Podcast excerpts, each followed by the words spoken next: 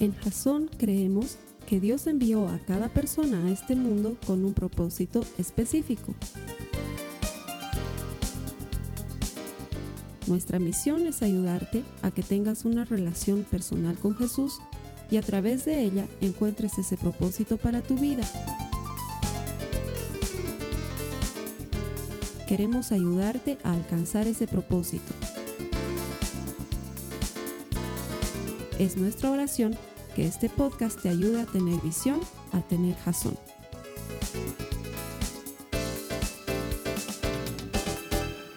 Gracias por conectarte, bienvenido. Todas las semanas te digo esto porque es lo que en Jason creemos, que todo el que encuentra a Dios encuentra vida. Ponemos estos servicios para eso para que encuentres vida por medio de la eterna palabra de Dios. Él es el único que tiene poder para hacer mucho más de lo que podemos pedir o pensar según el Espíritu que habita en nosotros. Y Él va a hacer grandes cosas en tu vida. ¿Por qué? Porque le estás creyendo. Si no, no buscarías un servicio en Internet, no buscarías palabra de Dios en Internet. Él honra a los que le honran. Y cuando tú le buscas, Él te devuelve esa búsqueda con la vida abundante que ha comprado para ti en la cruz del Calvario. Así que te doy gracias por estar aquí. Bienvenido. Estoy seguro que lo que hoy vamos a hablar va a llegar a tu vida y va a llenar tu corazón. A los hermanos que me acompañan aquí todas las semanas para predicarle al mundo, porque literalmente eso estamos haciendo, llegando a miles de lugares a través del Internet, les agradezco por decidir honrar a Dios el primer día de la semana. Que el Señor les devuelva, que el Señor les devuelva la fe que ponen, el corazón que le ponen a esto, el ánimo que traen. El Señor no es deudor con nadie, siempre me escuchan decirlo. Él siempre recompensa a los que le buscan. Y sé que ese eres tú, sé que esa eres tú, porque si no, no estarías aquí en este día, en este momento. Si estás aquí, es porque estás buscando a Dios y Él tiene una recompensa para ti. Así que gracias por estar aquí, bienvenidos. Vamos a comenzar una nueva serie. Esta es una serie eh, bien especial, bien diferente. ¿Cómo, cómo te la explico?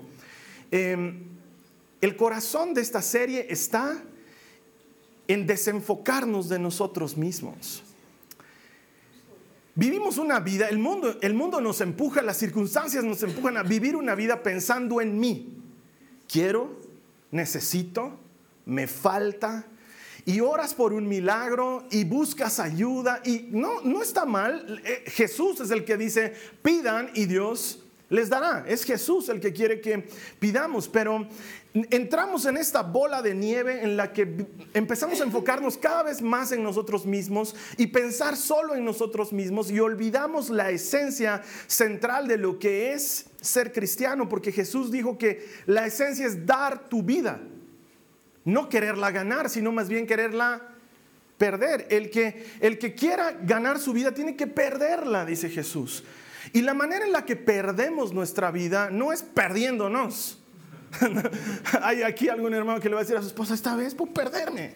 Se puede perder tanto, tanto me molesta, puedo perderme tranquilo. No es perdiéndonos, sino dándonos, que es algo distinto. Es entregándonos, es siendo nosotros algo de bendición para alguien más. Por eso la serie se llama Sé tú el milagro. Sé tú el milagro. Todos oramos por algún milagro de una u otra manera, una sanidad, una promoción en el trabajo, que un hijo vuelva a casa, que una relación se restaure. Oras porque eso suceda, pero ¿qué tal si tú eres ese milagro para alguien más? ¿Qué tal si Dios quiere usarte de esa manera para que tú bendigas a otros, siendo tú el milagro que otra persona está necesitando y que en oración lo está pidiendo? ¿Te imaginas que tú seas la respuesta de Dios para alguien más? Bueno, pues según la Biblia, eso es lo que va a acontecer. Tú eres el milagro por el cual alguien más está orando. Y lo único que necesitas es dejarte usar por Dios. El mensaje de hoy se llama así, las manos de Jesús. Que tú y yo seamos las manos de Jesús. Me venía a la memoria un canto muy antiguo. Quizás los cristianos de muchos años hayan conocido esta canción porque sonaba en las radios a inicio de los 90. Decía, quiero amar, oh Cristo. ¿La escuchaste alguna vez? Quiero dar, oh Cristo, quiero ser, oh Cristo, como tú. Al caído levantar, al enfermo sanar, y este mundo que agoniza, tu remedio alcanzar. Era poderosa. Para mí era, wow, yo quiero ser eso, Señor. Quiero amar como tú y dar como tú y servir como tú. Y los años pasan y te vas volviendo egoístón y ya empiezas a pensar en necesito y quiero y me hace falta y oras por una cosa y otra cosa que te beneficien a ti, que no es tan mal, pero te desenfocas de esto. Sobre todo porque hoy el mundo cada vez más nos deshumaniza cada vez más. ¿No te has dado cuenta cómo nos deshumaniza? ¿Cómo nos desensibiliza al dolor? No sé si tú eres de los que ve noticias mientras come. Nosotros hemos dejado de hacer eso con mi familia hace muchos años atrás. Pero hay personas que ven noticias mientras comen y entonces están las noticias y dicen, a continuación vemos los ataques que sucedieron la, semana pasada en Siria y ves gente huyendo, sufriendo y niños y tú estás ahí entrándole a la papa frita, ¿no? Ves y dices, mm, pobres guaguas, pásame la mayonesa. Así de, así de insensibles estamos hoy. Te cuentan y te dicen, te cuento que hay un chiquito, estamos haciendo una campaña para un chiquito que está con cáncer en la médula y estamos haciendo una rifa, vamos a hacer una kermés y tú dices, pucha, quiero ayudar. ¿Y qué va a haber en la kermés? Va a haber chicharrón, va a haber lechoncito, va a haber fidusucho. ¿no? Entonces, pucha, hablando de eso, ¿qué vamos a almorzar hoy? Dame dos tickets y ¿qué, qué comemos hoy? Y listo, y te fuiste. Te fuiste de la situación. Y la gente no necesita nuestra plata. Dios no necesita nuestro dinero. Dios necesita nuestras manos. Que hagamos algo nosotros.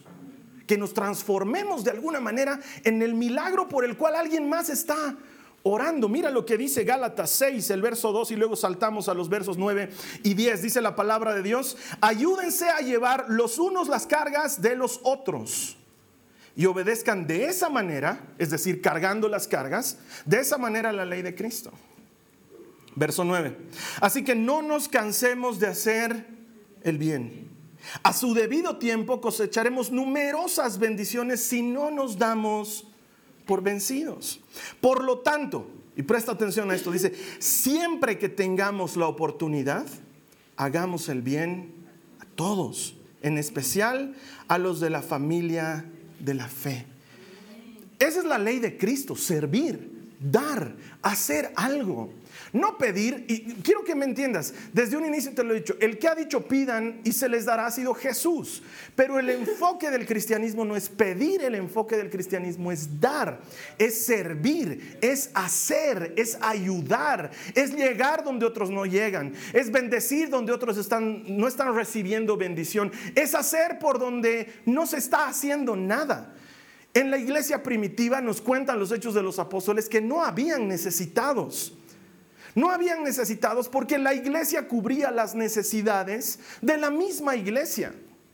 En esta iglesia hay una hermana que necesita trabajo y en esta iglesia hay un hermano que necesita una trabajadora y si nos conectáramos, tal vez tú serías la respuesta a la oración de meses de esa hermana de Señor, dame un empleo y quizás tú eres el empleo que esa persona está necesitando.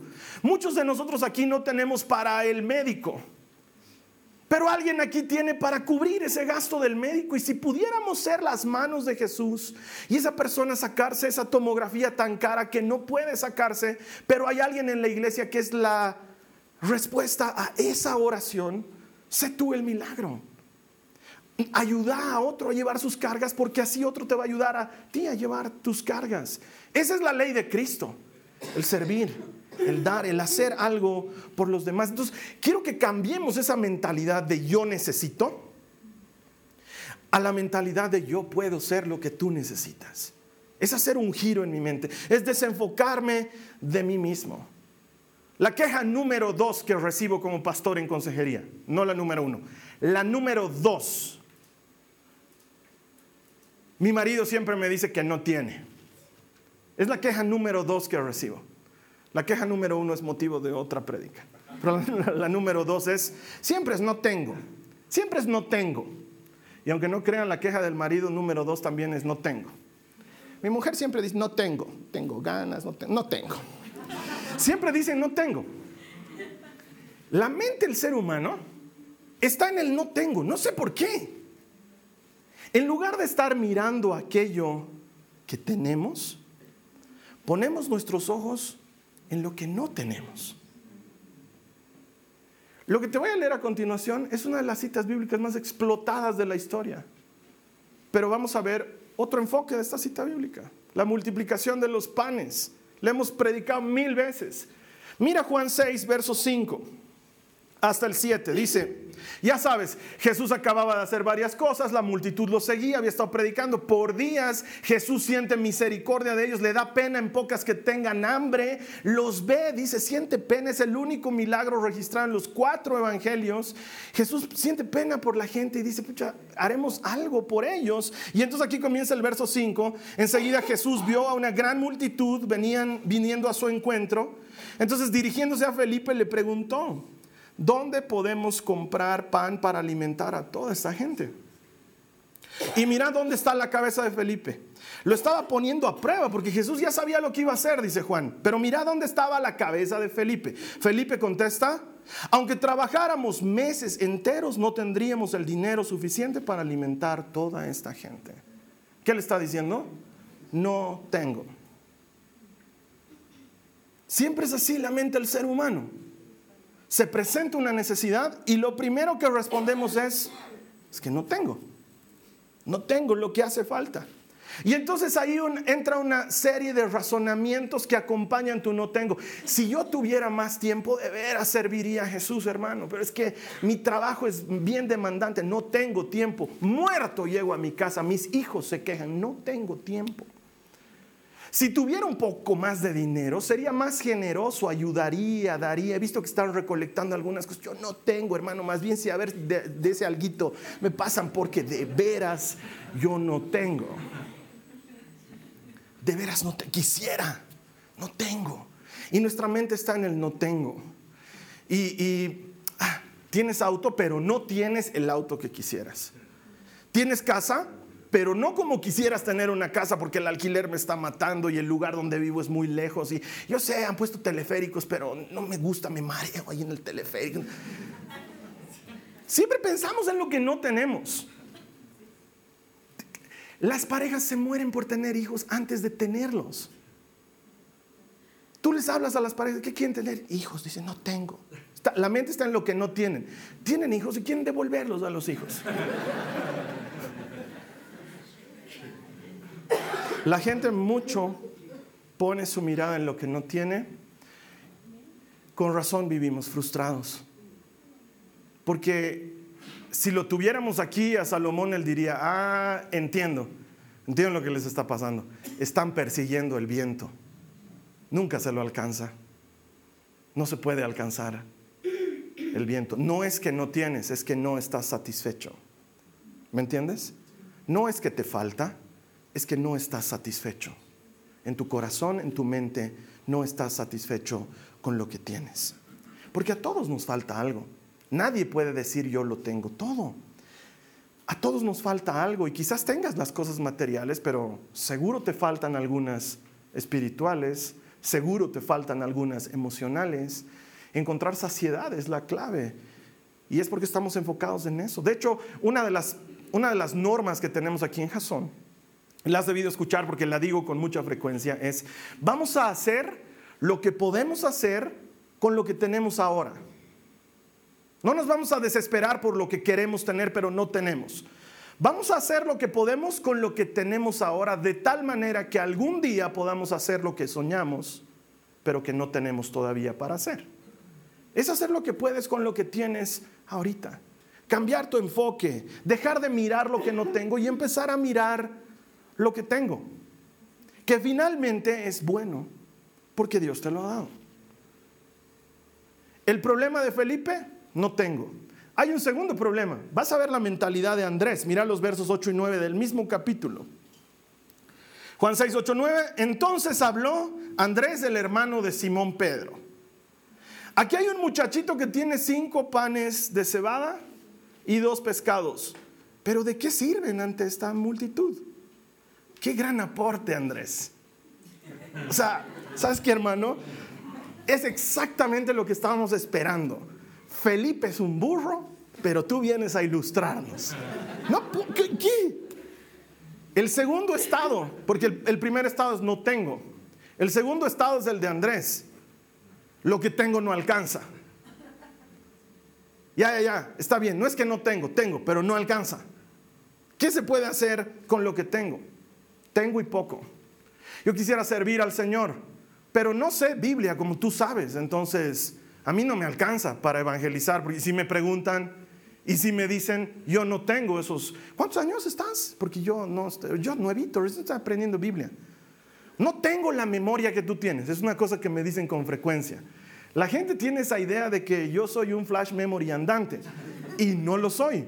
Soy un tipo lleno de gadgets que me hacen recuerdo de las cosas porque no, no. Y la gente me dice, ay, yo quisiera tener tu memoria. Te hundes con mi memoria. Ay, es que si yo tuviera mejor memoria y echas en menos la memoria que tienes. O echas en menos tu talento. Ay, es que si yo orara como el hermano fulano, porque vas a tu grupo de matrimonios y al final del grupo de matrimonios dicen, vamos a orar. Fulano, ¿puedes orar? Y de pronto parece que Moisés hubiera bajado a la reunión. Amado Padre, Dios de la creación, tú ya escuchas eso y dices, ¿qué está orando? Y lo ves ahí. Llegamos delante de ti con corazón humilde, entregados. Y tú dices, yo quisiera orar así. Entonces luego te dicen a vos, ora, y tú, es que yo no sé orar bien, o sea, bendicen los alimentos. y menosprecias lo que tienes porque lo ves como poca cosa lo ves como insuficiente. Es como que no te hubiera dado a ti el Señor. A otros les ha dado. A otros les ha dado la familia linda, a otros les ha dado la, vida próspera, a otros les ha dado el físico agradable y a ti te ha dado lo que quedaba. Entonces lo, lo miras y dices, no, tengo, no seré mal agradecido, tengo. Pero es como si no tuviera porque no alcanza. Esa es la mentalidad de Andrés. Felipe de entrada dice, no hay. Andrés dice, hay pero no alcanza. Y estamos dando vueltas en ese tipo de vida, en la que estamos insatisfechos con las cosas que tenemos, pero peor aún, y esta es la trampa del enemigo, nos enseguece a la posibilidad de ayudar a alguien más, porque ¿cómo puedo ayudar si a mí mismo me falta? ¿Cómo puedo ser de bendición para alguien más si yo mismo no tengo? Y entonces estoy esperando tener el matrimonio ejemplar para recién ayudar a restaurar matrimonios. Estoy esperando ser el padre modelo para recién ayudar a otros con la educación de sus hijos. Estoy esperando ser el cristiano ejemplar para recién ayudar a otros a caminar en el espíritu. Y en la espera de lograr eso se te va a ir la vida porque todos somos obra en progreso. Nadie está concluido. Pablo mismo decía, hermanos, no piensen que ya lo he alcanzado, pero una cosa hago, me extiendo hacia lo que quiero alcanzar, voy hacia adelante. No soy perfecto, no soy el top.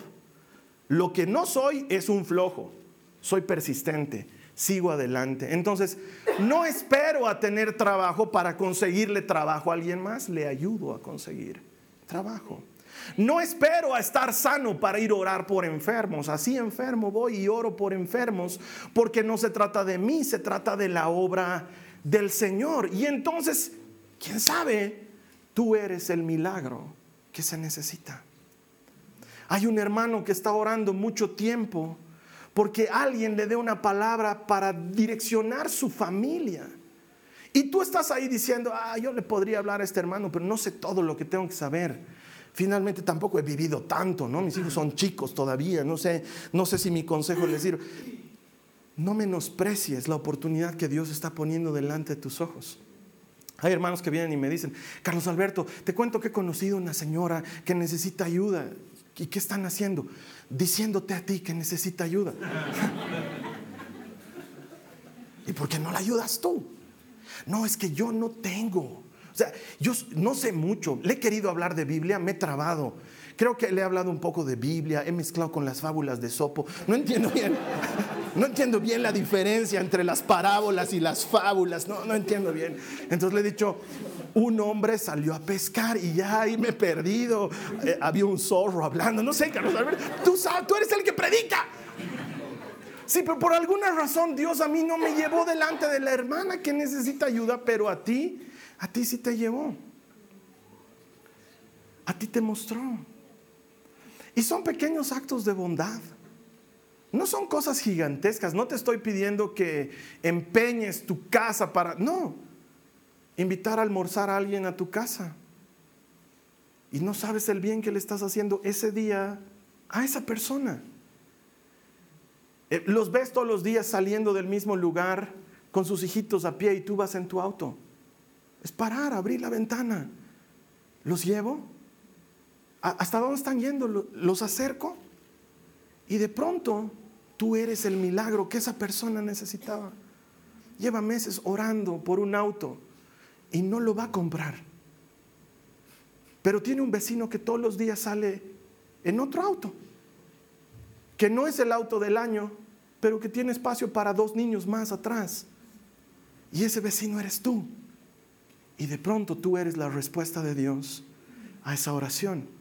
Porque si hay algo que he aprendido en estos años es que Dios responde oraciones, pero no siempre como las estamos esperando. De hecho, las responde de una manera bien distinta. Eh, e, es su estilo, Él es así. Y tal vez tú eres el milagro que esa otra persona está necesitando. Si tan solo te dejas usar por Dios. Entonces allí aprendemos que los tiempos de escasez, que la dificultad no habían sido tan malas, porque te enseñan a valorar lo que tienes. Este cambio de mentalidad y de actitud comienza por valorar lo que tienes. Eh, aquí los millennials no me van a entender porque no han vivido en la época en la que hemos vivido a principios de los 80 cuando la UDP comenzó a... La UDP significa Unión Democrática y Popular, no significa otra cosa en el exterior. ¿Qué, UDPS? No, no, no significa nada de eso, significa Unión Democrática y Popular. Era, un partido político que comenzó a gobernar nuestro país y fue muy duro, fue muy difícil. Los que, los que han vivido en esa época se acuerdan que hacíamos horas de cola, y digo hacíamos porque yo estaba de la mano de mi papá o de mi mamá, para que nos den harina, por decirte. Un poco lo que está pasando ahora en Venezuela. Y me acuerdo que llegábamos a mi casa y mi mamá festejaba que haya harina porque decía, vamos a hacer pan. Para mí yo era chiquito, eso era emocionante, era divertido, porque yo igual amasaba pan y movía y hacíamos pan, harto pan, harto pan. No ibas a comerlo en un solo día. Entonces mi mamá se subía con el pan al auto e íbamos a repartir pan y dejábamos un poco de pan en la casa de sus papás y un poco de pan en la casa de unos amigos que ella tenía y un poco de pan en la casa de los vecinos de lado y dejábamos pan en todas partes y nos quedaba qué 20 panes para nosotros. Y en eso te das cuenta que tú puedes ser bendición, que no necesitas sobreabundar para ser bendición, que tú puedes ser el milagro que alguien más está necesitando, tú puedes ser la ayuda que otra persona está requiriendo. Hay gente orando por y Dios te ha mostrado una necesidad y tú te sumas a la oración solamente. Ay, sí, Señor, dales auto. Mira cómo caminan, pobrecitos. Dale auto, Padre, en el nombre de Jesús. Me has hecho valorar lo que tengo. Sí, este cacharrito es bueno, Padre, aleluya. Gracias por este cacharrito, santo es tu nombre, mi alma te alaba. Chao, vecino. El Señor va a responder tu oración. El Señor es fiel. Es fiel, refugio en tiempo de angustia. Y puedes ser tú el milagro que esa persona está necesitando. Si te desenfocas de ti, si te desenfocas de ti, porque estamos enfocados en nosotros mismos y los ves caminando a la hora del colegio y tú dices, pucha, no tienen auto, pobrecitos. Yo esta carcacha, Señor, dame un auto mejor. Padre, estás en ti. Estás en ti en lugar de estar en lo que Cristo está. ¿Qué tienen que hacer? Jesús aparecerse en persona, romperte el vidrio del auto y decir, ayúdalos. Tú eres el milagro que otro necesita. Las manos de Jesús, ahí donde hacen falta manos. Escuchas que hay una señora que se queja porque no puede salir a trabajar, porque no tiene con quién dejar a sus hijos y tú estás en la casa, que se queden contigo. Tal vez no todos los días, pero le mira, los jueves que he escuchado que tienes, yo, yo estoy en la casa los jueves, te los cuido. No pasa nada. Y le das una mano. Y de pronto esa oración de esa persona es respondida por un hombre, una mujer de Dios que decide ser las manos de Jesús que decide hacer lo que Jesús haría en ese momento, en lugar de decir, eh, tengo, pero no me alcanza. No se los puedo cuidar todos los días de la semana, pero jueves ya es, hermano, jueves ya es algo. No estamos llamados a hacer todo, pero sí llamados a hacer algo. No vamos a poder cambiar el mundo porque uno dice, ay, si lo invito a comer, pero su problema es serio porque él no va a comer todo el mes, pero yo puedo invitarlo un día, no le estoy solucionando la vida, entonces mejor que pase hambre hoy día también nomás. O sea, ¿para qué lo voy a ilusionar con pique macho hoy día y después? No, no, no. Cambia el enfoque. ¿Tienes para darle un día? Dale un día. no puede solucionar su vida, pero puede ser un milagro un día. Y eso puede hacer la diferencia en la vida de esa persona. Lo que tienes no es poco. Hay que comenzar por entender que lo que tienes no es poco. El año 94 mi papá perdió todo, pero literalmente todo. Resulta ser que se metió a hacer una empresa constructora con unos amigos. Los amigos no habían sido tan amigos. Lo sacaron a mi papá de la empresa y se quedó sin nada. No teníamos auto, no teníamos ingresos. Y ese año yo salí bachiller. Ahí ya puedes hacer cuentas más o menos qué edad tengo, porque sé que parezco de 25, pero es la gracia del Señor. Es... no teníamos nada. Y tenían los gastos propios de la promoción, el, el uniforme oficial de la promoción, y el viaje que hay que hacer con la promoción, y las cosas que hay que hacer con la promoción. Y me acuerdo que estábamos muy limitados mi papá angustiado, pero nosotros ya creíamos en Jesús, ya conocíamos al Señor. Entonces decidimos abandonarnos a su gracia. Y en lugar de enfocarnos, eso es una cosa que yo siempre recuerdo de mis papás con mucho cariño, porque esos me lo sembraron ellos. Me acuerdo que de pronto una mañana de sábado mi mamá preparaba chocolate. Y de pronto veía en mi mesa sentadas seis o siete guaguas yo ya era adolescente, entonces era medio piqui, ¿no? De vamos a comer con estas personas que no conozco. Mi mamá decía, sí, él es el fulano, es el hijito de la lavandera, ella es la sutana, que son los que estaban cuidando los autos aquí afuera, ella es su mamá y no sé qué, y servía chocolate. Y yo decía, ¿de dónde saca mi mamá chocolate si nosotros no tenemos chocolate? Pero en esa época de escasez, mi mamá se las ingeniaba para ayudar a otras personas también. Entonces es algo que siempre me quedó en mi mente. ¿Cómo haces, ¿Cómo haces para ayudar a alguien cuando tú no tienes? Es que es más un tema de querer que de tener. Es más un tema de estar disponible que de tener disponible. Y la mentalidad de Felipe y Andrés está mal. Pero si has prestado atención, encima el manguero de Andrés estaba sacando panes y peces de otra lanchera. Andrés no llegó a decir, tengo cinco panes y dos peces que me mandó mi esposa, pero ¿qué es esto para tanta gente? No, él dijo, este muchachito. ¿Sabes qué? El muchachito es hermoso, porque él está en un tercer estado mental. Tengo esto. Jesús, ¿qué puedes hacer con ello? Esto es lo que tengo. Jesús, ¿qué puedes hacer con ello? Este muchachito sabía que Jesús es un multiplicador. Que si hay algo que Jesús toca, lo multiplica. Siempre. Jesús no toca algo y lo deja como es. Él toca algo y lo, lo multiplica. Lo poco en manos de Jesús siempre se vuelve mucho. Entonces, en lugar de pensar como Felipe, no tengo, o en lugar de pensar como Andrés, tengo, pero no alcanza, el muchachito dice, tengo, ¿qué vas a hacer tú con esto? Y le da lo que tiene, poco o mucho se lo da para que Jesús haga un milagro. Y tú tienes en tus manos el milagro que otra persona más está necesitando. Solamente cambialo de manos, sacalo de tus manos y ponlo en las manos del multiplicador su nombre es Jesucristo. Él hace mejor todas las cosas. Él hace mucho con poco. Si lo cambias de manos y lo pones en sus manos, luego tus manos sanan enfermos. Si lo cambias de manos y lo pones en sus manos, luego tus manos consuelan necesitados. Si lo sacas de tus manos y lo pones en las manos de Jesús, luego tus manos proveen a los que están necesitados y tú te transformas en el milagro que está haciendo falta. Mira lo que dice Proverbios 11:25. Dice, el generoso prosperará. ¿Quién prosperará? No el avaro. Al contrario, el que da, el que suelta, el que entrega, el que ayuda, el que bendice, ese prosperará. Y el que reanima a otros será reanimado. Ay, hermanos, que yo estoy cansado, yo no tengo ganas. Te cuento que la forma de tener ganas es ayudando a otros a tener ganas. Te cuento que la forma de sentirte animado es animando a otros. No funciona a la inversa. La gente me dice, Carlos Alberto, tú siempre predicas con ganas, siempre predicas con pasión. ¿Cómo haces para estar siempre animado?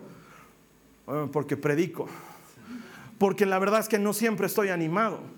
Pero mi trabajo es dar ánimo a la gente. Y en lo que animas, el Señor te anima. Y en lo que ayudas, el Señor te ayuda. Y en lo que bendices, el Señor te bendice. Y en lo que das, el Señor te da. Y Él hace que las cosas funcionen de esa manera porque la lógica de Dios es distinta a nuestra lógica. Él dice que dando es como se recibe.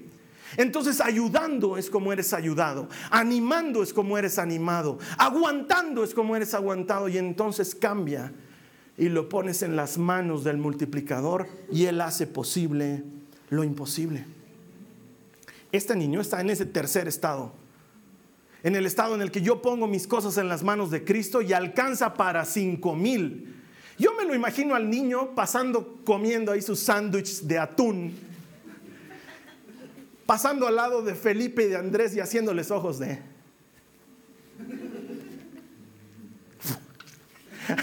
¿Sabes por qué? ¿Sabes por qué? Porque los otros decían que no alcanza. Y sobraron 12 cestas llenas. Entonces el niño no es que se desprendió y, ay, pobrecito, no ha comido. Él también comió hasta saciarse. Cuando tú haces algo por alguien más, la bendición te regresa no hay forma en que suceda distinto. Porque es la mecánica de Dios. Dando es como recibes. Entonces, en lugar de estar preocupado, por no tengo trabajo, ayúdale a alguien más a conseguir trabajo. Pero es que yo soy el primero que deja de pensar así. Porque pensando así es que estás como estás. Pero cuando empiezas a pensar en la otra forma, en la manera en la que tú ayudas, en la manera en la que tú das, cuando tú te transformas en las manos de Cristo, por tus manos pasa la bendición, por tus manos pasa la ayuda.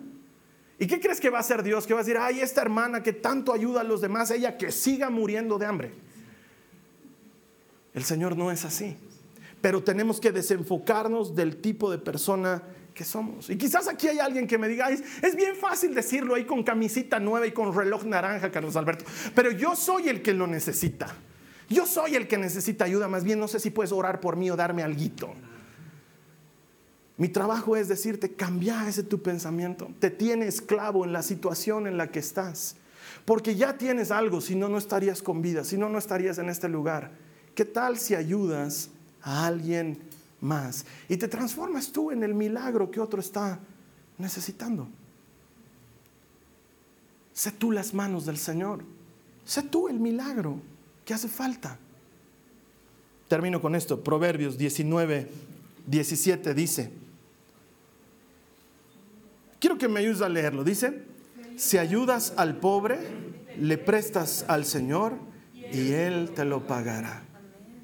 De ahí es de donde me saco esto de que Dios no es deudor con nadie. Cuando al pobre ayudas, a Dios le estás dando. Y Él siempre te pagará. Sé tú las manos del Señor.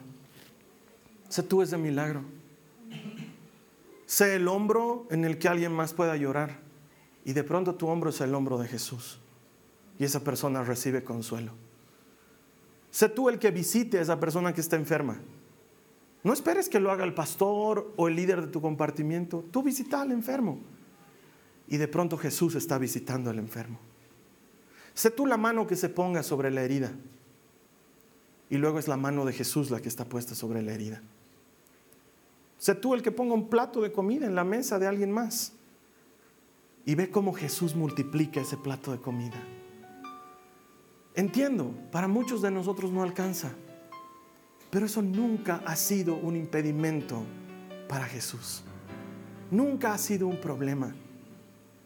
Tradicional e históricamente Él hace mucho con poco.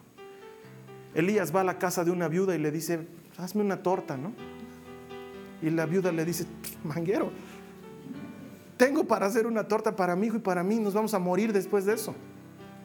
Y Elías le dice, el Señor dice, no faltará comida en esta casa, tú hazme la torta. Y le hizo la torta y no faltó, seguían comiendo.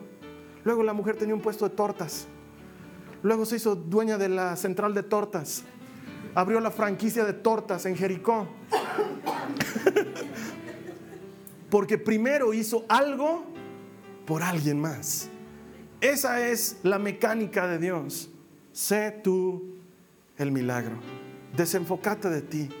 Deja de lamentarte por tu sufrimiento, tu escasez, tu dolor o tu enfermedad, porque hay otro que lo está haciendo y está necesitando que tú vayas y hagas algo por esa persona. ¿Qué tal si tú eres el milagro que se necesita? Vamos a cerrar nuestros ojos, vamos a orar. Tal vez tú has sentido que no tienes lo que hace falta para ayudar, o que tus dones son escasos, o que tus recursos son escasos, o que tu tiempo es escaso. Este es el momento de entregarle esa escasez a Jesús para que Él haga mucho con poco. Yo te pido que así con los ojos cerrados, ahí donde tú estás, te pongas a pensar qué tienes a la mano para ayudar a alguien más. Porque quizás no puedes cambiar el mundo, pero puedes hacer algo. Y eso es mucho en las manos de Cristo. ¿Qué tal si oras conmigo para entregarle eso a Jesús? Yo te invito a que repitas esta oración ahí donde te encuentres. Dile conmigo, Señor Jesús escojo hoy voluntariamente cambiar mi manera de pensar. Estoy agradecido por lo que tengo. Mucho o poco viene de ti. Estoy agradecido.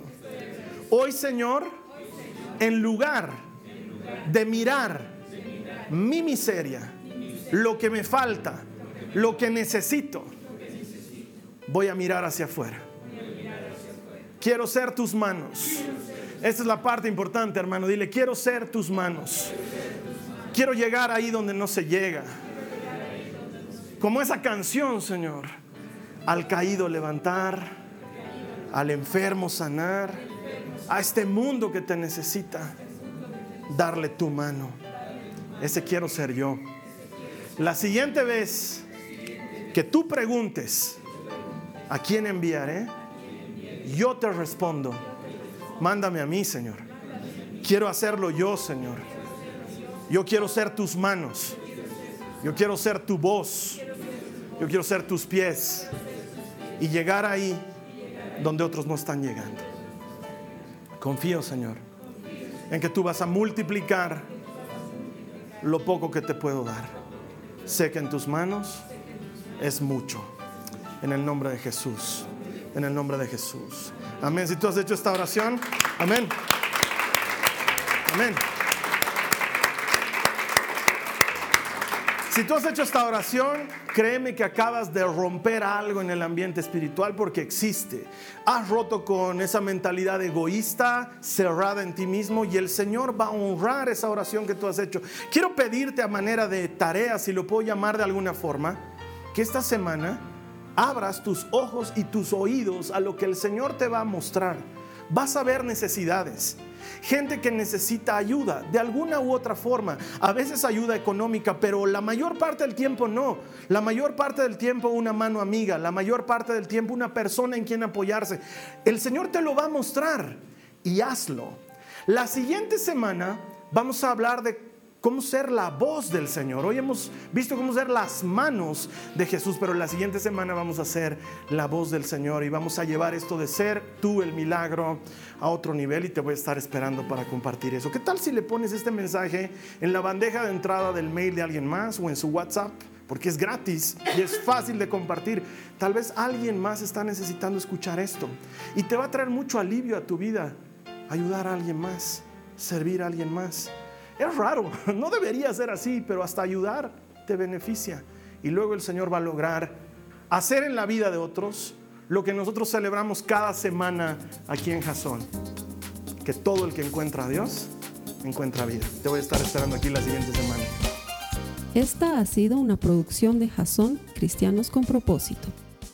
Para mayor información sobre nuestra iglesia o sobre el propósito de Dios para tu vida, visita nuestro sitio web www.jason.info. Allí encontrarás muchos recursos para animarte en tu relación con Dios, enseñanzas, nuestro blog, prédicas y mucho más. Te lo deletreamos www.jazon.info. También puedes visitarnos en nuestro sitio en Facebook www.facebook.com barra Que Dios te bendiga abundantemente. Muchas gracias.